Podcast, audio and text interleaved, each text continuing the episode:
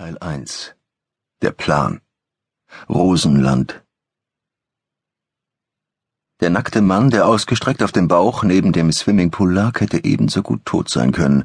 Er hätte ertrunken, aus dem Pool herausgefischt und zum Trocknen auf das Gras gelegt worden sein können, während die Polizei oder die Angehörigen verständigt wurden.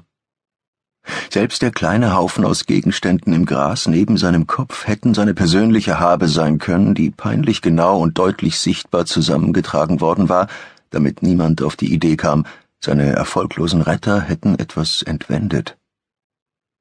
Dem funkelnden Stapel nach zu urteilen, war er ein reicher Mann, oder war es zumindest gewesen.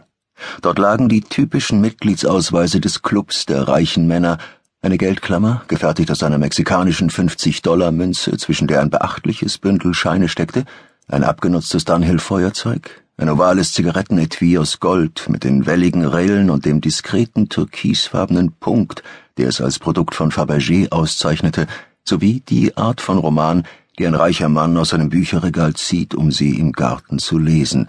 Das kleine Nugget, ein alter P.G. Woodhouse. Außerdem war noch eine massive goldene Armbanduhr mit einem abgenutzten braunen Krokodillederband dabei. Es war ein Modell von Girard Perregaux, entworfen für Leute, die Schnickschnack mögen, und verfügte über eine Zentralsekunde und zwei kleine Fenster auf dem Zifferblatt, die das Datum und die Mondphase angaben. Momentan zeigte die Uhr an, dass es 14.30 Uhr am 10. Juli und der Mond zu drei Vierteln voll war.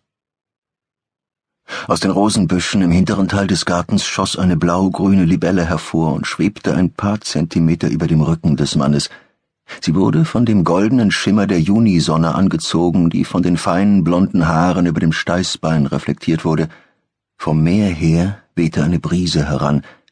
Die Libelle schoss nervös hin und her, verweilte dann über der linken Schulter des Mannes und sah hinab. Das junge Gras unter seinem offenen Mund bewegte sich, ein großer Schweißtropfen lief an der Seite der fleischigen Nase herunter und tropfte glitzernd in das Gras. Das war genug. Die Libelle schoss wieder durch die Rosen davon und über die Glasscherben auf der hohen Gartenmauer hinweg. Es mochte gutes Futter sein, aber es bewegte sich.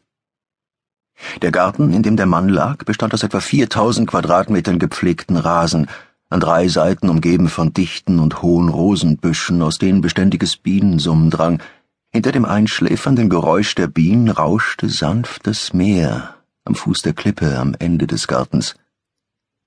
Vom Garten aus hatte man keinen Ausblick aufs Meer, eigentlich hatte man gar keine Aussicht, außer auf den Himmel und die Wolken über der dreieinhalb Meter hohen Mauer. Einen Blick über das Grundstück hinaus konnte man nur aus einem der beiden im ersten Stock gelegenen Schlafzimmer des Häuschens werfen. Das Häuschen bildete die vierte Seite des sehr privaten Grundstücks. Von dort aus konnte man nicht nur die riesige Wasserfläche sehen, sondern rechts und links auch die oberen Fenster der angrenzenden Villen und die Baumwipfel in deren Gärten. Mediterran angehauchte Steineichen, Pinien, Kasuarinen und ab und zu auch eine Palme. Das Häuschen wirkte modern. Ein flacher, länglicher Kasten ohne Zierat.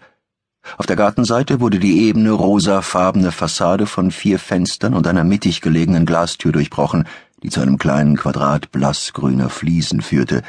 Die Fliesen gingen in den Rasen über.